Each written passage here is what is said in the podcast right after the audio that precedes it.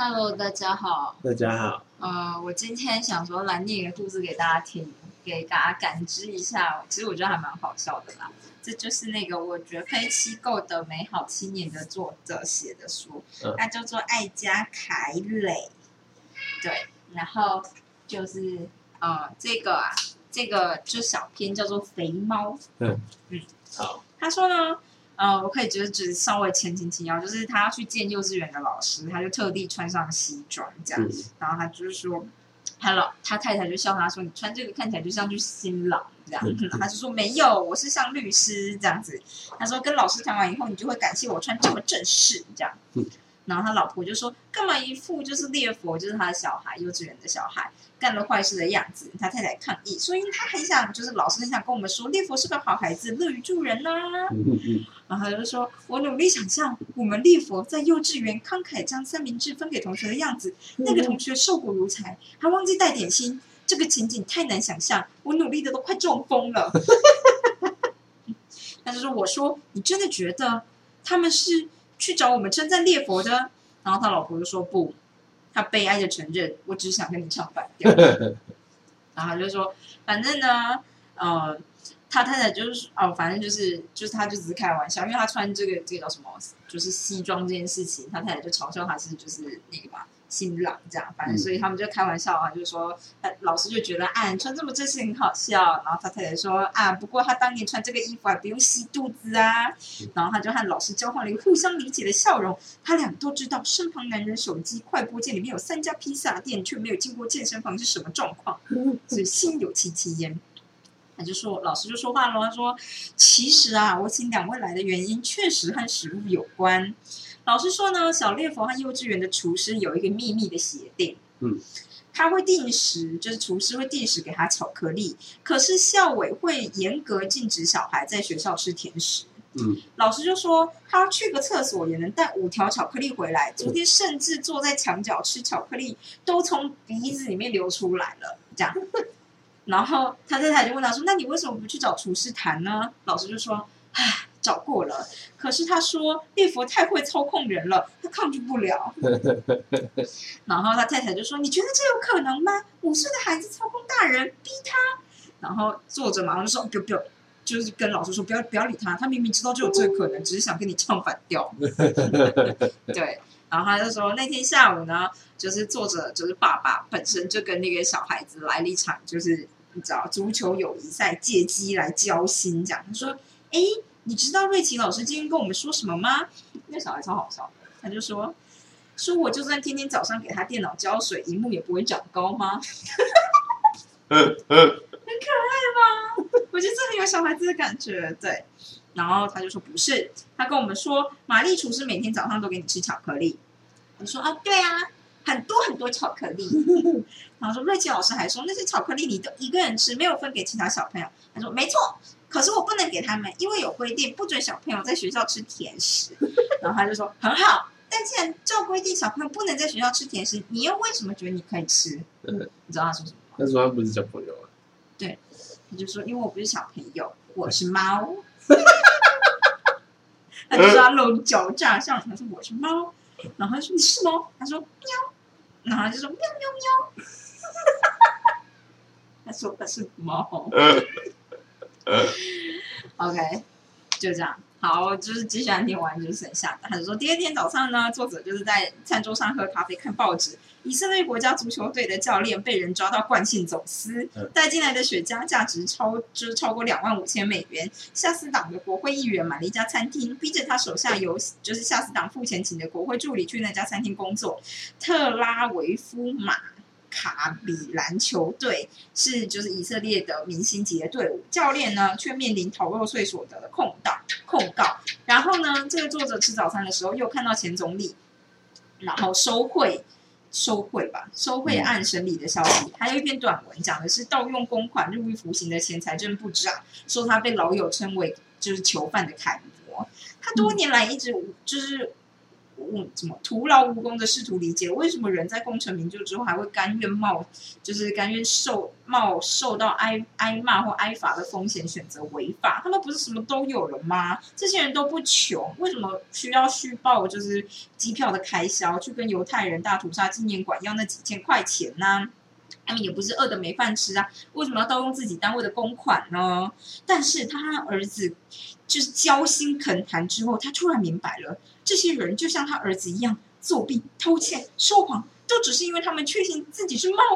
身为如此可爱的猫茸茸生物，不需要跟那些两条腿的老虎生物遵守同样的规矩。明白了这一点，他就脑中浮现了钱总理为自己辩护的景象。检察官说。欧麦特先生，你知道伪造文书是违法的吗？欧麦特说就说：“当然，身为一个端正守法的前总理，我完全明白这违反了全体国民应应遵守的法律。可是，如果你仔细阅读法条，就会发现这对猫并不适用。而我呢，举世皆知是一只懒惰的肥猫。”那就说，检察官就会目瞪口呆说：“欧欧麦特先生，你应该知道，在法庭上说这种话是没有用的。”欧麦特就学着他的儿子说：“喵喵喵。” 你知道他文章就长这样。嗯嗯嗯，很有趣吧？哎不赖，他儿子蛮猛的。他要教教育他儿子说，猫是不能吃巧克力的，对，会死掉。对，我觉得这个也很有趣。这个是装模作样，这件事有很有，你想听吗？还好，还我不知道，我不知道怎么样。这这个我就是不是很重要，这跟他身体状况有关。反正他就说，就是现在，因为他是以色列人嘛，他说利比亚革命在媒体上沸沸扬扬，而无独有偶，同一个地区有另外一场革命也正在进行，虽然比较安静，却同样不可忽视。我的身体遭受营养不良和运动不足的迫害，四十余年之后，终于走上街头，全身肌肉约好了一一痉挛，先从脖子后面开始，顺着肩膀往下，最后甚至到达双脚，全身抽筋是什么？就是全身抽筋，会有人这样吗？那那那跟羊癫疯有关系？不一样，不一样。对，好。他说，我太太回家的时候，发现我像只死蟑螂似的躺在地上，过了二十分钟才发现我出事了。然后他的第一句话就是“你活该”。第二第二句话说的是他跟我在拉玛干。拉马干的堂弟打了一个赌，说我会在五十岁之前死于心脏病。然后根据他太太说，他堂弟之所以愿意花钱赌，就是这个作者长寿，纯粹只是因为重感情。常理呢，还有现代医学应该都站在他太太这一边。这样，他说，要是有人用你对待自己的身身体方式对待宠物，早就被善待动物组织搞了。他就这样，你为什么不能跟我一样啊？注意饮食，做个瑜伽。嗯。哦，我觉得这边很好笑。他说，事实上呢，他几年前试着做过瑜伽。第一堂课体验课程结束的时候，皮包骨的苍白老师走过来，温柔坚定的对我说：“我还没有做好跟初学者一起上课的准备，应该先上特别班。”原来呢，特别班同学都是怀孕晚期的孕妇。其实这样也挺好的。这样，他说。他很久没有当整个房间里面肚子最小的人了，而且这些女生呢，就女人做运动起来十分缓慢，就连简单的基本动作也会喘，也会流汗，就跟我一样。我很确定，我终于在这个残酷的健身世界中找到了自己的位置。可是这个班的人数一天一天减少，就像电视真人秀，周周都有人出局，而他的朋友也会用颤抖的声音激动的说：“他生了，所以就没来。”然后他说，他进了这个班三个月后，所有同学都生，除了我。所以那位说话温柔坚定老师最后一次关上教室的灯，关灯之前对他对作者说，他买了去印度的单程机票，不知道还会不会回来。同时，他建议这个作者改做比瑜伽挑战性小一点的运动，因为他没有再多说细节。我就在这样这般费解的话里注入了亲切的罗勒香，回家吃了一盘披萨，就是这样。我其实觉得还蛮好笑。他说：“所以呢，在这这一波最近就是这个肌肉痉挛减弱之后呢，他就开始积极的列出清单，写下他有可能从事的所有健身活动，再删除目前知道自己身体承受不了的。首先拿掉的就是跑步和健身房，以及有氧运动，还有飞轮，还有拳击有氧和以色列健身格斗术这样子。然后他就说：啊，反正整张清单被他删的只剩下一项，叫快走。他利落的把就是用一。”一笔画把“快”这个字删掉，再走后面打了一个问号，这样。对，他就是说，他太太看了这个东西，他就说：“呃，明明就还有一百万种运动是你这种肌肉萎缩的懒人也能做的。”结果你知道他说什么吗？他说皮拉提斯。嗯，那不是皮拉提跟斯很，瑜伽差不多吗？我觉得皮拉提斯跟瑜伽是不一样的东西。我以为瑜伽是一个大分类，底才有皮拉提斯。对，但是我猜他的瑜伽比较接近拉筋型的，然后哦皮拉提斯是我们平常比较台湾人在做的，就肚子的腹肌型的运动。嗯，对。然后他说，但我也不知道，有可能他的皮拉提斯不太一样，因为他说他有查，他说虽然他是定义成健身运动，可是没有大量出汗的危险，而且大部分动作都躺着做。嗯，大概是这样子，所以他就说，呃，因为他就是这就是皮拉提斯他的以前的就是历史状态，就是说那个是拿来给就是第一次世还还是第二次世界大战的人，第一次世界大战的伤兵做复健运动的，所以他觉得像他这种就是半残的人，应该也是可以。对，他说就能符合这个班比的标准，这样。他就说上完这一课，他就对这个美好的运动有了更多的了解。因为他说做皮拉提斯的时候，运动到都是内部的肌肉，所以你其实别人看不看不看不懂，就是看不出来你到底有没有在运，就是用力这样。那你也可以躺着不动。对，大概是这样子。而且就是他就说呢，这些这个这个班级很小，主要是开给受伤的芭蕾舞者，也就是说，同学们几乎都受过伤，对运动伤害充满同理心。他说，全宇宙没有比这里更适合拿肌肉拉伤、讨拍、按摩的地方，这样子，大概就是这样。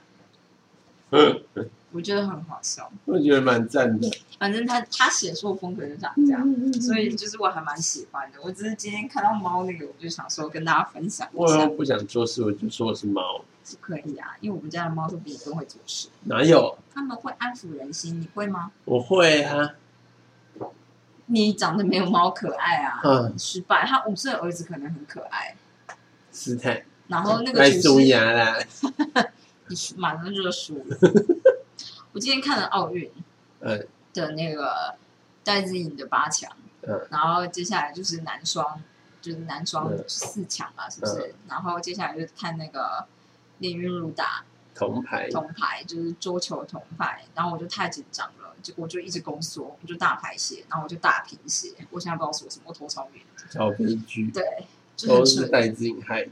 太太子已经打的太太险了，我真的是吓烂。我当然知道，就是泰国的选手很强，强到不行。这当然就是冠亚型的在打了，可是就是你知道，你就会觉得很很很紧张，因为我觉得对方选手就是防的滴水不漏，然后心情就是那个，我觉得他整体的精神状态也很严谨。就第一盘看起来真的就是他会赢这样，第二盘看起来就可能觉得，哦哦。好，好啦，好啦，但第三盘就是两个人就是都变紧张了，所以就是我朋友的意思是说，他觉得就是大家都变得比较僵硬一点，就比较容易有失误这样，大概是这样。但这不重点，重点就是太紧张了，我他妈吓烂，这样吓烂。嗯，爱婷有要说说吗？我嗯，感想吗？我觉得没有感想吗？没有，我就是第一次认真看羽羽球嗯嘛。嗯嗯就以前其实我都没有很知道到底在要要看什么东西。嗯那今天因为我觉得他们两个的就是风格有点不太一样，哦就是戴志颖的主主要的强最强的项目是小球的部分，嗯，就是前排的时候场的部分。嗯然后就是那个谁啊，那叫什么名字？泰国人。哦，我每次我看到的不是英文，就是人家用念的，我没看过真正的中文，所以我每次都就是你知道，对，反正就是泰国人最强的菜是杀球，所以就是他从后场可以杀前场，还嗯那么快那么有力，真的很猛哎、就超猛的。然后所以我就觉得啊，这两个真的是就是完全两个不同方向的对决，所以就比较能够，我觉得我比较看得懂，就是谁这时候会比较占优势这样子，嗯所以我就觉得哦，还蛮有趣的。但是但是今天小球一直就是一直没有他第进，然后一局的时候想要太放太短，结果就一直挂网。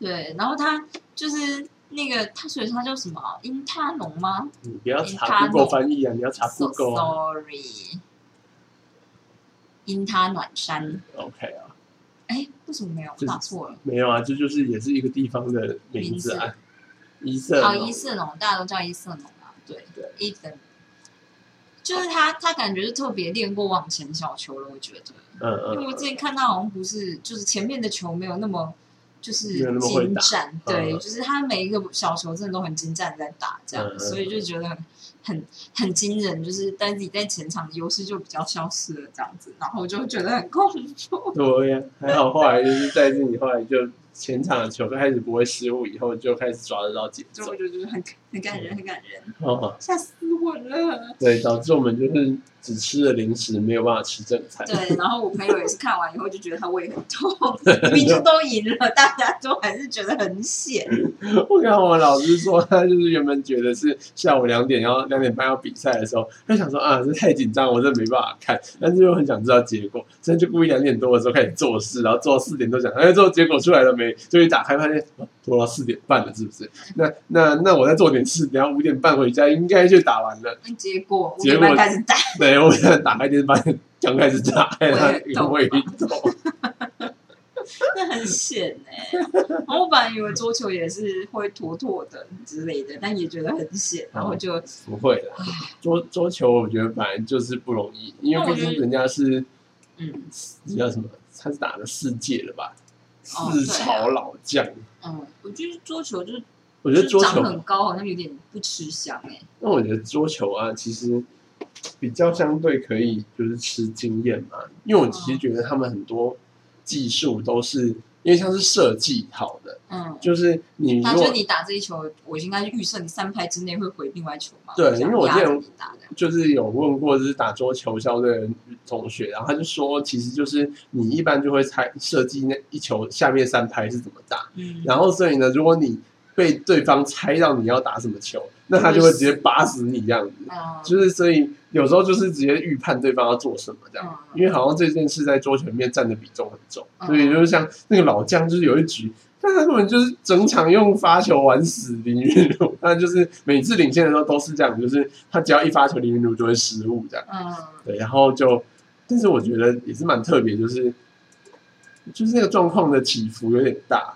嗯，就是林云儒有几局呢，就是完全被带着走，然后下一局就突然压着打，然后就觉得到底现在是是我觉得？这件事就是跟我们不太会看桌球有点关系啊。哎，对啊，但是有时候像是我看网球的时候，也会觉得 Djokovic 前面的球上那一盘那么神，第二盘突然就断电了，不知道到底去哪里了。joko 比局输掉了，他真的蛮特别的，他真的是奥跟奥运没有缘分。真的哎，跟以现在目前的，我其实觉得以他的身体的体能来讲，他四年后要再战应该是没有问题，只是难度会更高，就因为就是是。体力会有差。而且就是现在所有的小将，到时候都是精华的年代了。哦，现在所有小将都是二十出头，到那时候就是二十七八他是最说不定就是非。常高估自己，所以才多爆了混双啊。我其实觉得有一点这样子。对啊，因为其实我觉得照你那样的说法，啊、不过你又说他之前在奥运栽栽坑的时候，他状态也是极好。但是我觉得他那时候那两届真的就只能说他就签运差，嗯，因为他第一年呢，他就在，但是第一年其实他并没有真的很差，就是二零一二年的时候，他其实打到他最后打到第四名了，嗯。他并没有在一开始就输掉，他只是那时候就是 Federer 也在巅峰期，嗯。然后 Murray 也在巅峰期。嗯，他我忘记他是遇到 Murray 还是 Federer，嗯。反正就是被其中一个人打掉，嗯，然后就感 either 觉 way。输的就是心服口服。对啊，因为 either way 那那那一年温布顿拿到的就是就是就是 Federer，然后最后就是奥运结束赢的就是 Murray，所以他其实就输给两位冠军，对，所以这没什么好说的。只是他拿他原本要打铜牌，结果就是铜牌遇到就是阿根廷的一个很强的，只是那个很强的人呢，我们就叫他就是玻璃人，因为他就很容易受伤。他是唯一在就是所有的那个四大天王还在精华巅峰期的时候，唯一一个过三关把冠军拿下来的人，嗯，就是他是唯一一个有能力跟大家匹敌的，只是他太容易受伤。受伤了。对，所以结果过过了四年，他又重新一次伤后复出，所以他不是种子，嗯就后备局第一轮就抽到他，然后就直接输掉。结果后备局那年是他巅峰中的巅峰，结果就刚好遇到一个克星，对，那真的就是运气真的很差。克星就是打不久，但是很猛。对 我这辈子就是克你一人，就是那个人把他打掉之后，最后也没拿牌，因为打不久。也没办法。哦，我就觉得真的是，反正就是我觉得他真的是没缘呢。像他今年这哎这一场是八进四吧，所以他也没牌，嗯，所以也没牌，就是。对他只好去争混双的牌，我想应该拿得到了，希望队 队友不要太雷，应该就拿得到了。哦，好歹拿混双的牌，我觉得好像蛮惨烈的，因为我觉得这件事说明对他来讲蛮重要的。我觉得是因为大家都很期待今年他要勇夺四大满贯，然后再加一个金牌这样子。结果太贪心了，对，所以他之后就会出一本书，叫做《心态制胜》，然后就会说他年轻的时候就是会有这个心态，所以就导致了没有赢这件事情，这样。Anyway，嗯，不过我其实觉得运动这件事情真的有时候就是运气嘛，精神力吧。我哦其实觉得精神力真的是很重的一件事。哦，对啊，我觉得那个什么啊，桌球的速度真的是很快耶。嗯，对，对，阿婷是第一次认真看男双打球，是是？你说羽球的男双对，啊，他觉得他觉得就是哦这么这么快这么快这样，他说啊对啊，但是我们碾压别人，所以 你就会觉得好像快就结束了。会超快的。然后看完第一局就讲到，哎，这样应该会赢。哦，我那时候看的时候还想说啊，我们终于不用紧张啦，等去看个桌球啊，感觉可以呢，有点可能就还好，反正我看不懂桌球就太紧张了，对，因为咬太近了。出来。好的，反正就是这样子。对，而且就是大量贫血，结果就是我现在头很晕，然后其实我现在就是 processing，就是脑内的就是处理很变得。很慢，对。好的，所以我就是还来问阿婷说，就是要怎么样，在我一个快速贫血的情况之下，就是我大快速大量流失血，所以我是一个是紧急型的贫血，应该要怎么样把我的是血压嘛呃，冲上来，不然我就是我感觉就是一个要昏睡了，就是因为就是不血流不够嘛，血嗯对就是生命食盐水唉，就其实就运动饮料对。喝下去。对，就跟大家说一下而已。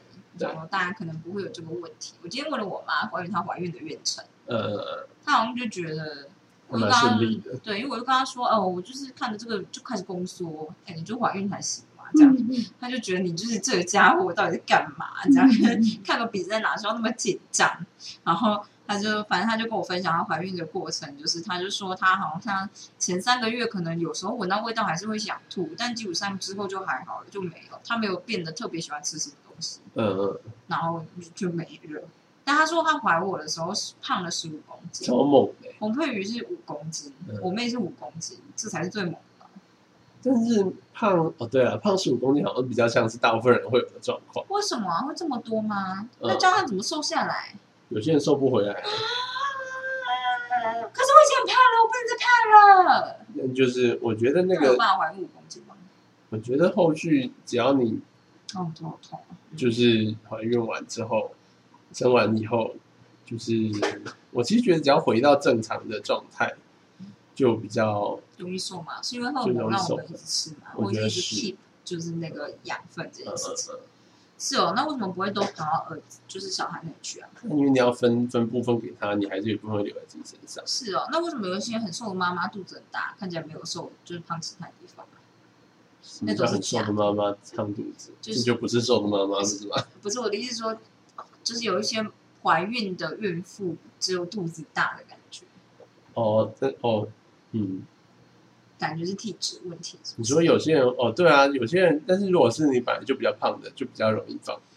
胖你我不想变胖我，觉得还好啦，我觉得你就我不想变胖，而且大家都说，因为就是我不知道是怀孕会减会阴吧，是不是？所以就是大家会就是孕后如果还没有好好恢复的话，比较容易漏尿。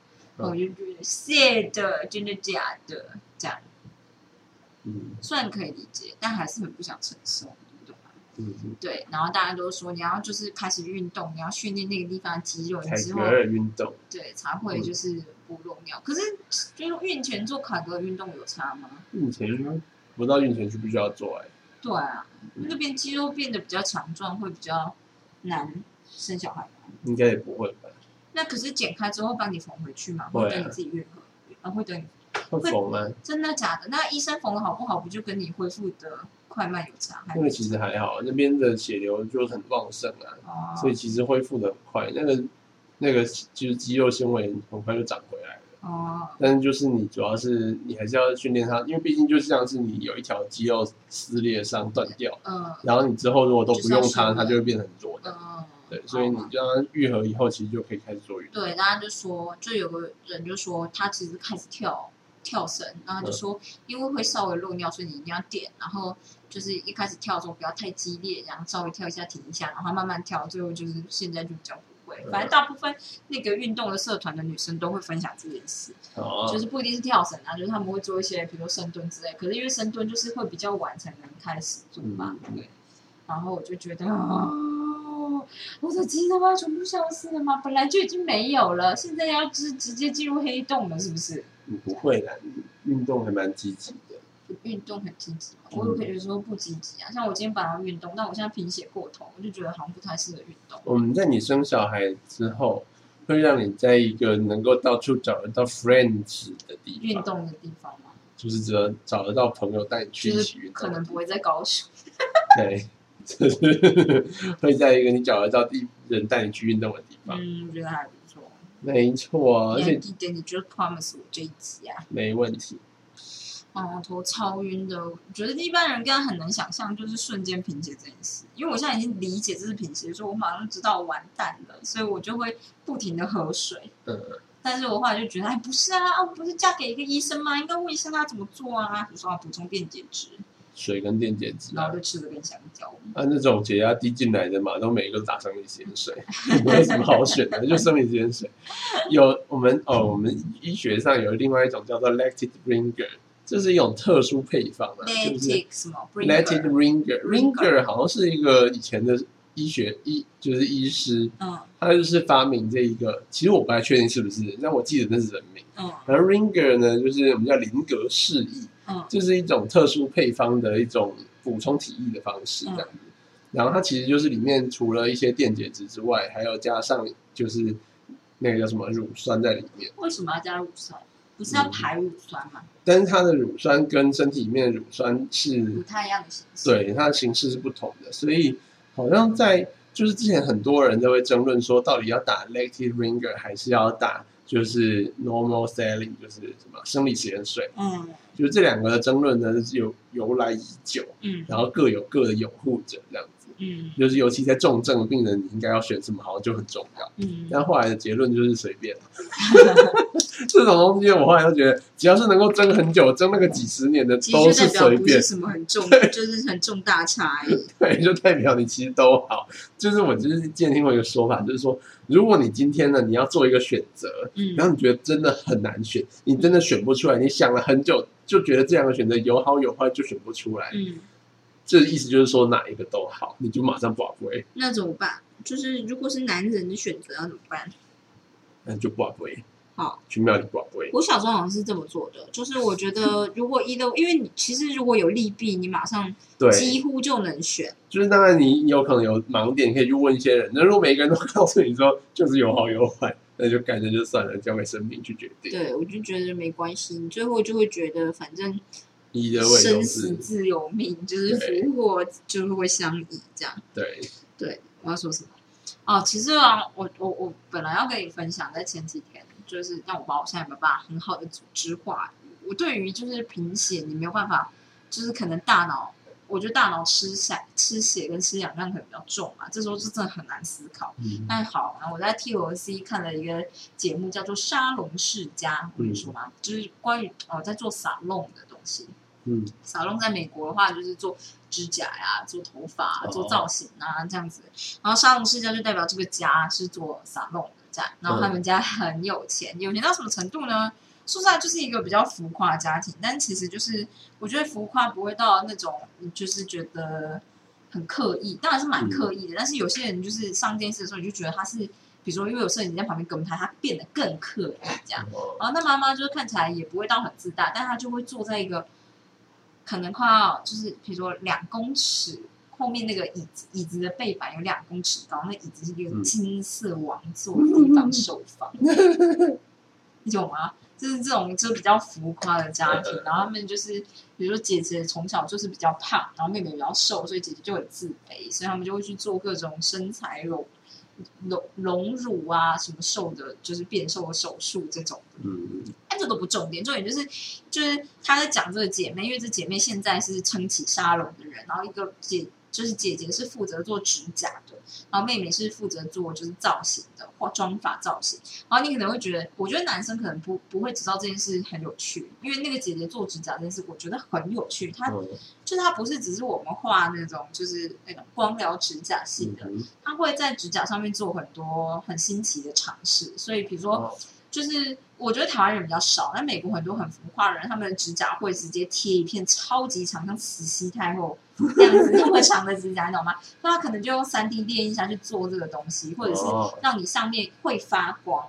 或者是他之前就有一个女生就说她就是抗癌成功啊，所以她要办她的 birthday party，她希望她能做互动式指甲，这样她就让她指甲上面贴了那个火柴盒的东西，所以她她的指甲就可以画火柴。哦就我觉得这种就很酷，因为画上去的话就真的点亮，然后那个东西看起来还是蛮美的，类似这样，或者是它会让这个指甲可以收合，因为它很长，所以它可以让它收进去再合起来，这样就是各种各式各样的尝试，或在里面装磁铁，所以你的指甲上面可以粘各种你想要的东西。嗯嗯，然后其实我觉得这部分是还蛮不错，因为它就是里面有部分是主打说这个姐姐就是非常的。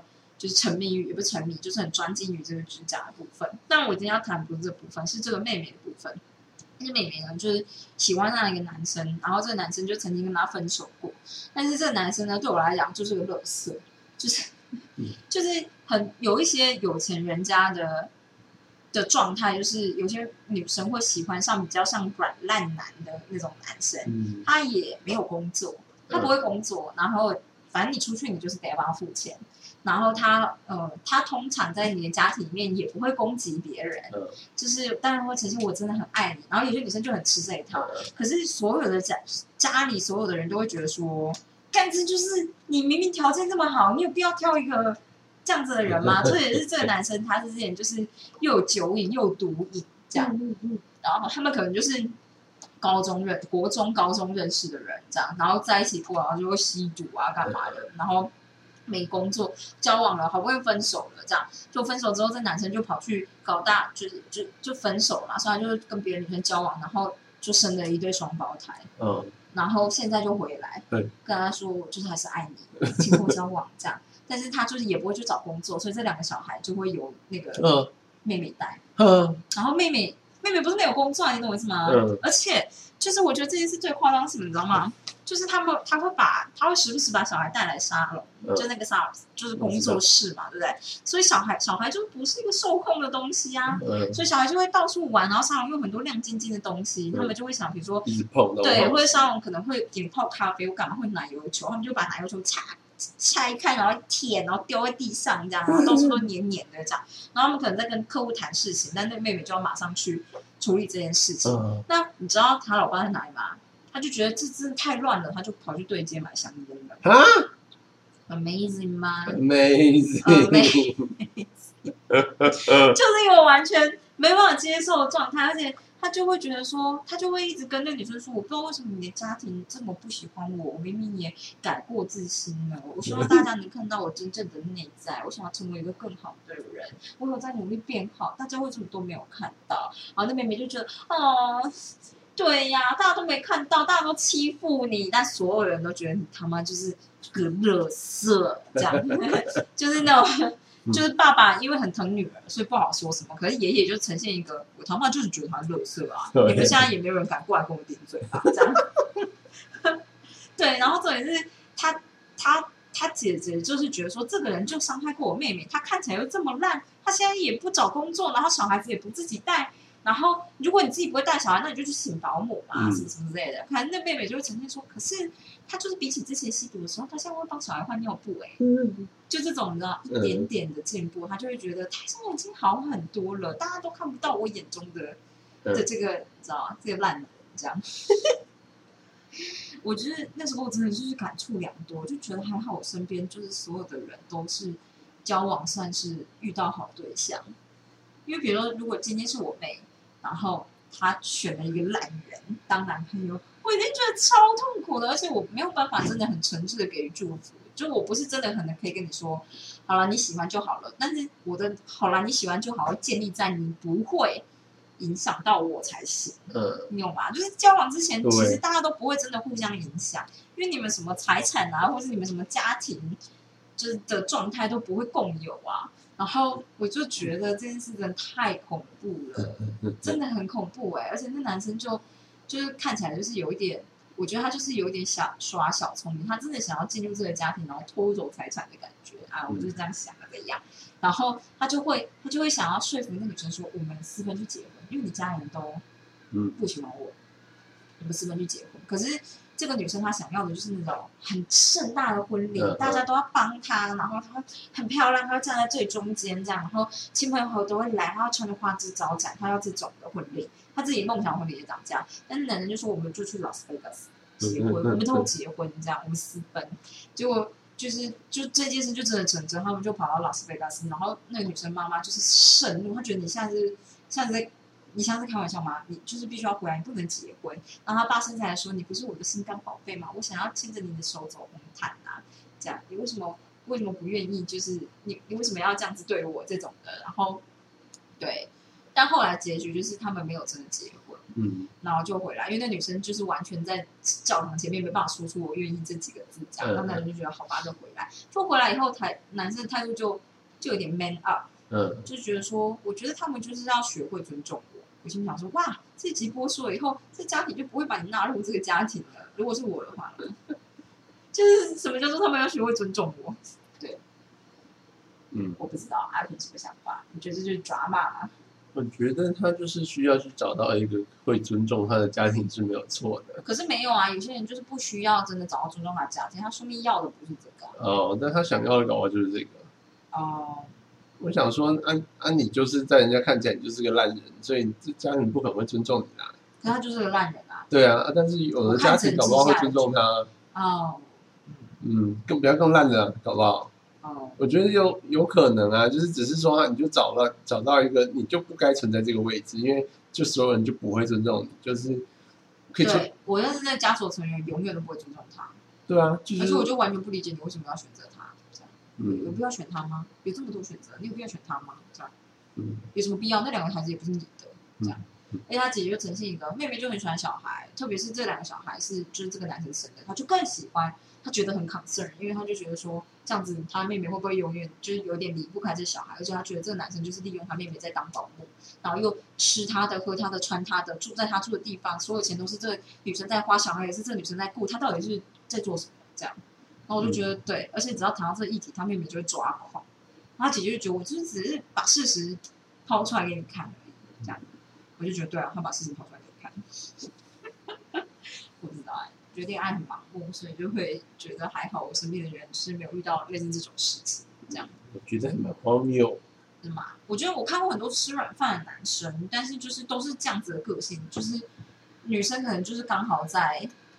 就是你不知道为什么那个女生在那个情况之下会愿意接受这件事情，可能她就是被爱情盲目，或者是我们就是应该停止指责她，让她自己慢慢看到。因为有的时候就是你指责她，她就会有一个 defense 的心态，这样。我觉得她就是，我其实觉得这也不是不行啊，她就是觉得这男的就是很赞，他其他就都很废，他觉得都可以接受，对，我觉得是这样。她觉得反正钱她可以赚，对啊，所以我就觉得他自己接受就好啦。但他家族不会接受，但他们家是属于家族型的，他们是意大利式嗯意大利的家族，这样。嗯，就是这样，就像是你们家，你们可能就可以接受，因为反正就是大家各过各。对啊，但我们家可能就不行，因为我们家是家族型的状态，嗯对。然后就觉得那男人真的很烂哎、我没有办法接受，就是他把小孩带过来就丢了，他就觉得哦，他们就闹事，我要去买烟，我不想要就是参与这个 drama，这样。我就想说哇，对，很惊人吧？嗯，超级精彩的，嗯，下烂，就是对，就是没有不下烂，就觉得就是这个这种男生，就是真的是啊，什么市场都有，对啊，对，什么地方你都可以挤进去的感觉。嗯，好的，你有什么要跟大家分享？我好像没有哦，我只我我听说，听说日本就是现在疫情大爆发，然后这也是很合理吧？因为大家都挤进去了，对啊，就是大就是，毕竟外国人来了很多啊，嗯然后虽然他们就是有做某些隔离措施，就像是他们不能进入日本的前十四天不可以使用大众交通工具。那我今天就看到日本的共同网就就是有一篇新闻就说，因为就是呢，大奥运会奥运大会提供了那个接驳车呢不够，太慢了，就是你有些人要等到一个小时才能搭上车。嗯所以很有些外国人呢就是受不了了，他就直接叫了一般的计程车。然后虽然就是这件事情会啊，他们有罚则，就是有可能会受到警告，甚至最严重就是会被取消资格。嗯但对于外国人来说，他可能有些人就就就变成是他们自己衡量。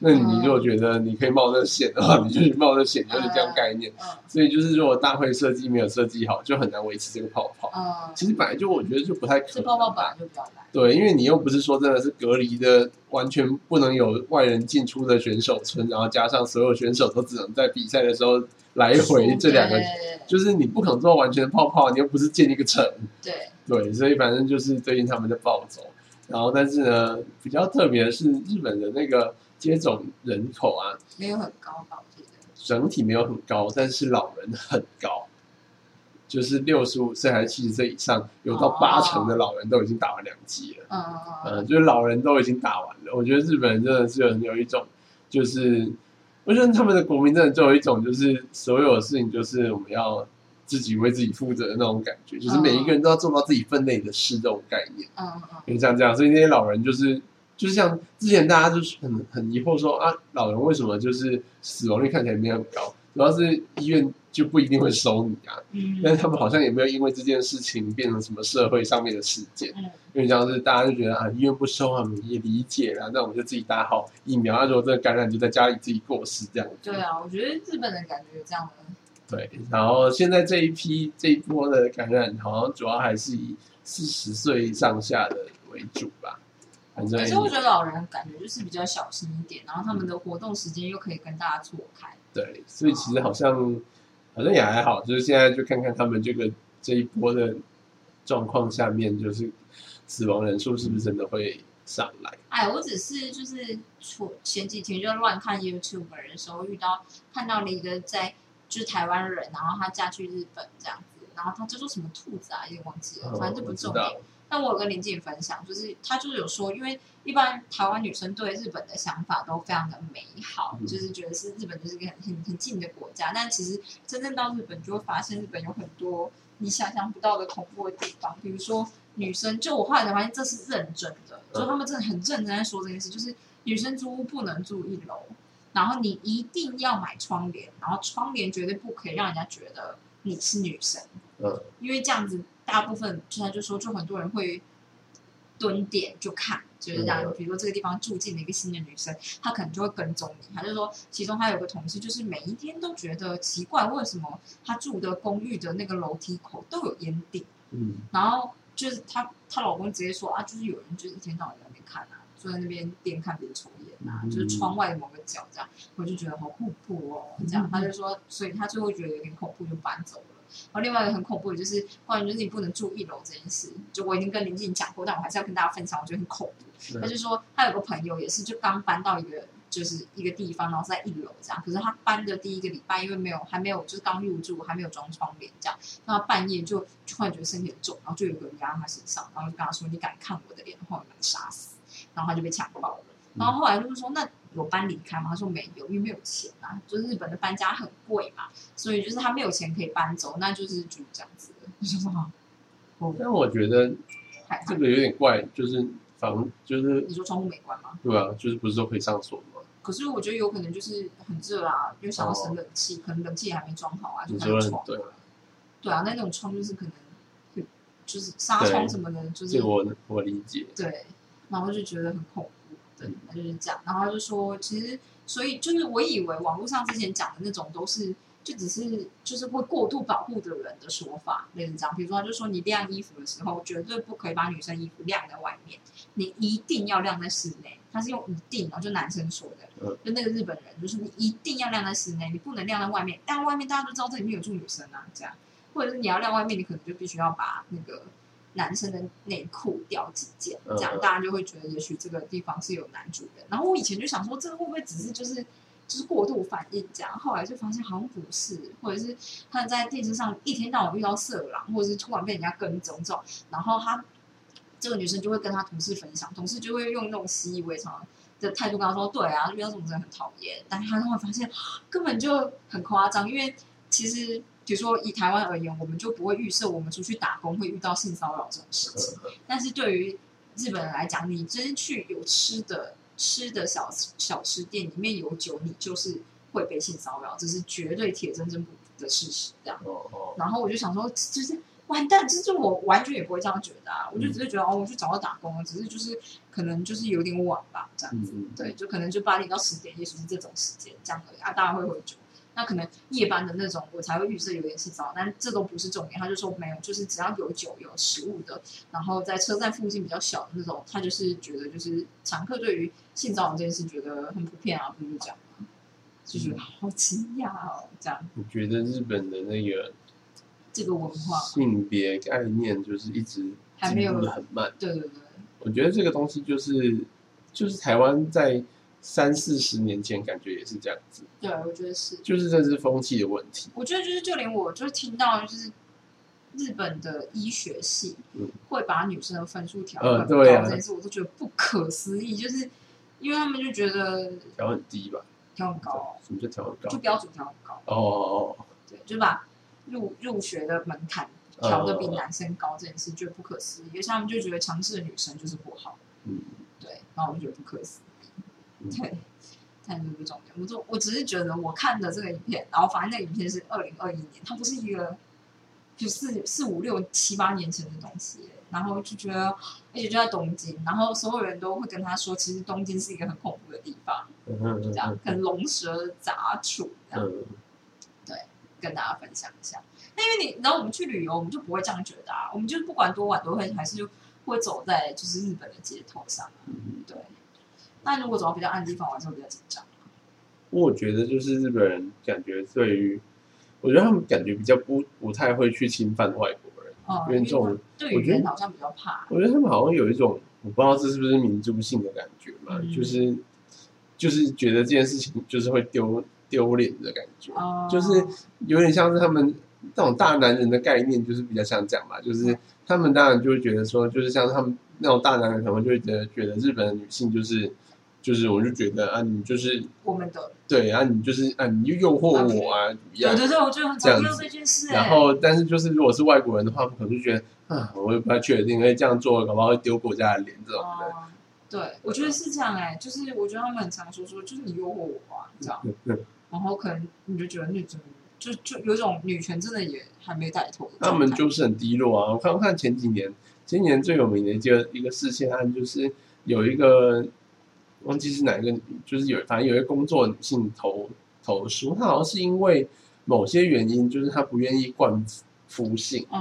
好像是现实的原因考量，所以他不愿意灌夫性。嗯。但是呢，日本的宪法是有规定要灌夫性的。嗯。不是宪法，民法是规定要灌夫性，嗯。这是有规定的，这你不是可以选的。嗯。你结婚就是得灌夫性，嗯。然后他们就提宪事宪案，然后最后的结果出来呢是被否决的，对啊，而且呢，其实大法官里面有不少个女的大法官都投了反对票，所以就是表示说，那、就大法官代表这一整个国家的宪法体制的人都觉得我真的觉得超惊都讶，一定要灌夫性这件事情、就是，而且因为我不理解冠夫性的差异在哪里他们觉得这件事情是维系家庭单位的根本。啊、就像日本的女生没有办法打无痛分娩一样，嗯，就是我觉得这件事也让我很惊讶。哦我不知道这件事。哦，你不知道，日本的女生是没办法打无痛的，哦因为他们觉得痛楚是妈妈生小孩的一个 giving 嘛，就是一个一个一个 gift，就是上帝给妈妈生小孩，这个痛楚是能够让你更爱这个小孩，是真的，真的我没有开玩笑。但是日本是无法拿无痛的，嗯，然后我真的觉得不可思议。我觉得他们应该是有别的理由，哦真的吗我觉得好吧这理由只是大家说的。好吧，但我就是我知道日本是无法拿无痛的，这样。我觉得大家，我觉得比较可能的理由是因为无痛分娩，毕竟麻醉本身有一定的风险性，当然风险很低，但是他们可能会觉得？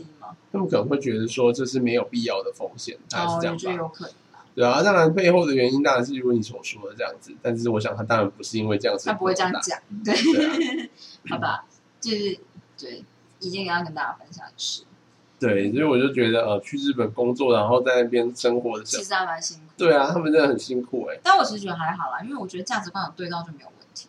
欸，价值观有对到对啊，对，就是因为有些人就是不 care 这种事啊，有些人就可能相对就比较喜欢这种大男人的环境，那我觉得这就完全没问题。哦，对啊因，为毕竟这样子的女生其实会被，如果你有在那边有家庭，会被保护的比较好。嗯。大概这样，我觉得你说的没错，就是我认识的现在在日本工作的女性，比较感觉都是偏小类似女生，对，都比较类似这样的事对。对对，或者是家庭感很重，所以嗯就是、就是家庭之一家之主是反正以爸爸为主这样。嗯对，好，然后跟大家分享一件事，我昨天就是觉得，如果要就是如果失眠是因为报复性失眠，所谓报复性失眠就是你可能内心有一些不甘愿的地方，但你没好好正视自己不甘愿，你就会就是一直不想睡觉，但你其实累了，身体累了，可是你还是不会睡觉。然后我就觉得我很常报复性失眠这样，所以他就会叫你找出这个原因这样。然后我就想说，好，那我来想一下，我就想说，嗯，第一件事我当然可以想象，就是我跟就关于我的研究部分，但这件事就不要讨论了，因为现在越讨论我只会越焦虑。那第一件事情呢，可能对未来要去瑞士这件事情有点不可知，所以我就想说，那我现在就上网查，因为我其实没有认真查过，就是比如说上网的 YouTube 里面到底就是现在我住的地方有没有人实际上拍过一些 Vlog 啊，嗯或者什么可以让我一窥那边的生活，所以我就不用一天到晚都想说，我到底在那边的超市能不能买到什么什么什么东西，或嗯我到底需要什么东西，这样这种的。然后我就看了一下，就是我看了很多个关于瑞士的，就是影片这样。然后我觉得有一个还蛮特别的，就是不知道为什么他在讲瑞士的历史。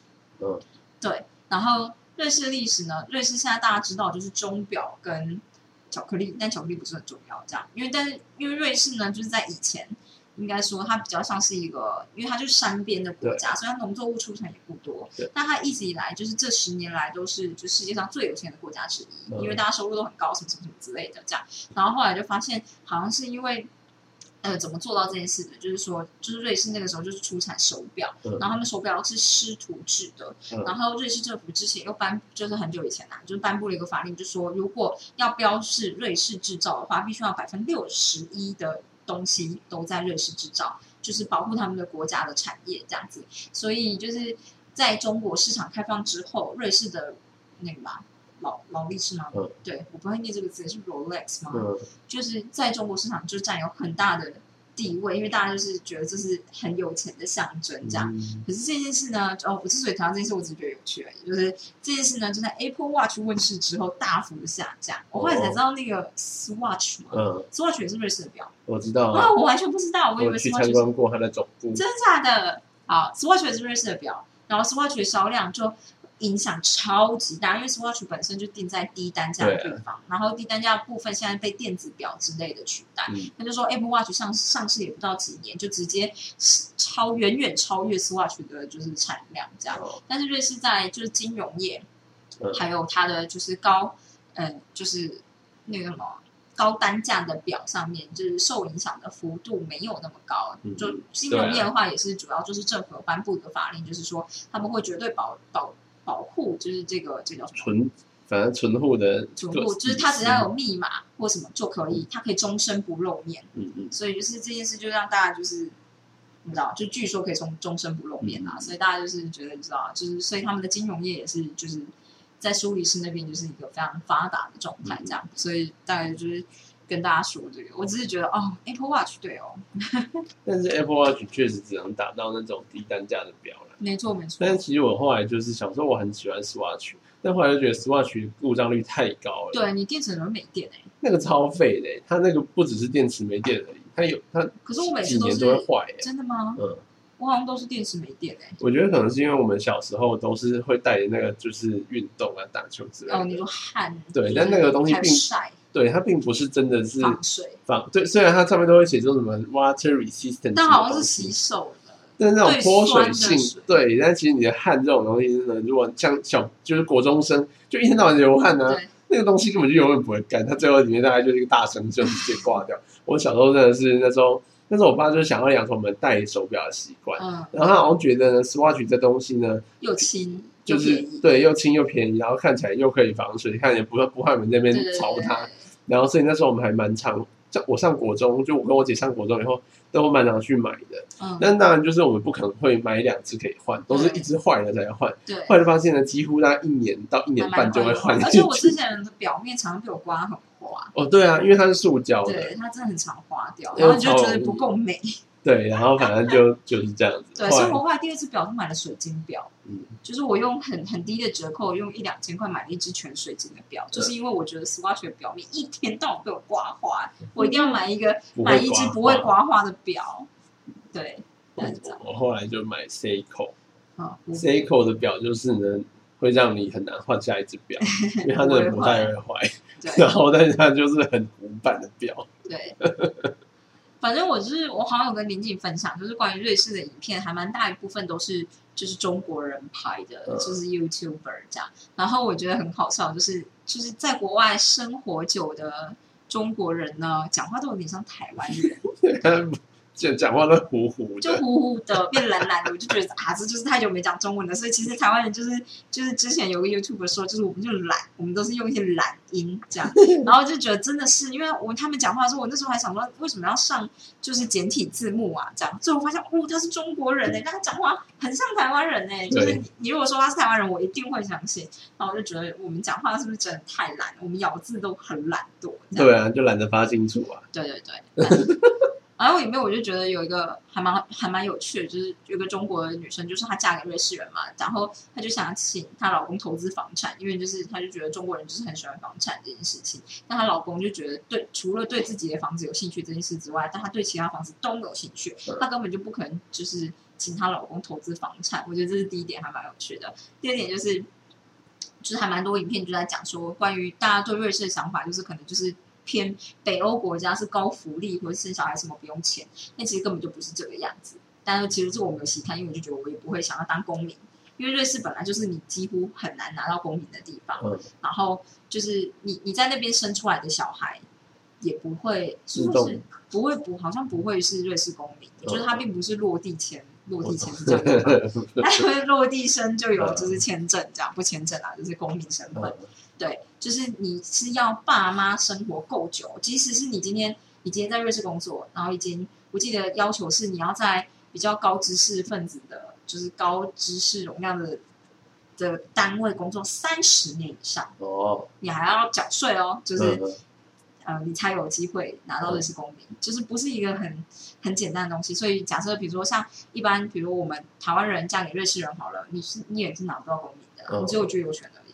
那所以就是你说他们福利没有很好，是因为不是公民的关系吗？嗯，我觉得好像不是诶，但我没有仔细看。他的意思说，就是其实因为他课的税也很重，嗯嗯，大概是这样子吧。然后里面有个女生，就是她是个中国人，她就嫁给瑞士人，然后她就觉得，就中国对瑞士的刻板印象就是，哎，劳力士。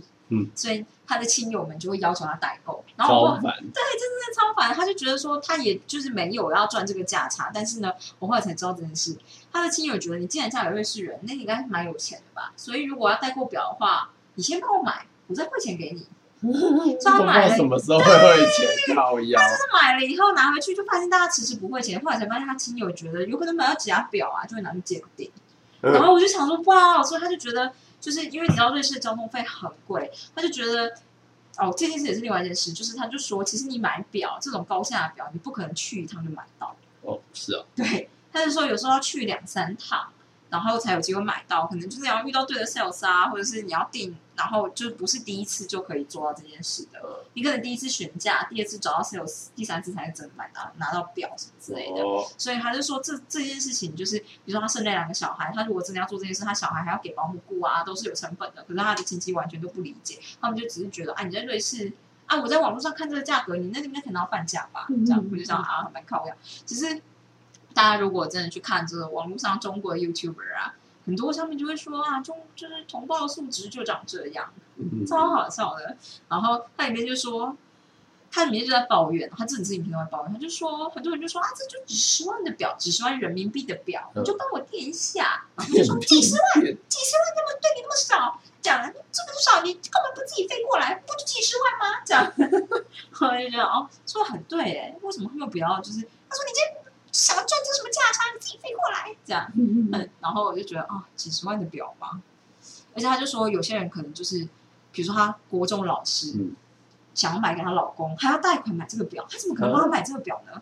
就他就觉得这个钱可能拿不回来啊，对啊，我觉得超恐怖的。然后他就在亲戚里面变成又不孝又不帮忙，然后就是怎么样怎么样的人，然后他就只好叫他的一个表妹去亲戚里面散布谣言，说他在瑞士都是每天早上上山挤羊奶、挤牛奶、提水桶，超好笑。对，就这样，我跟大家分享一下而已。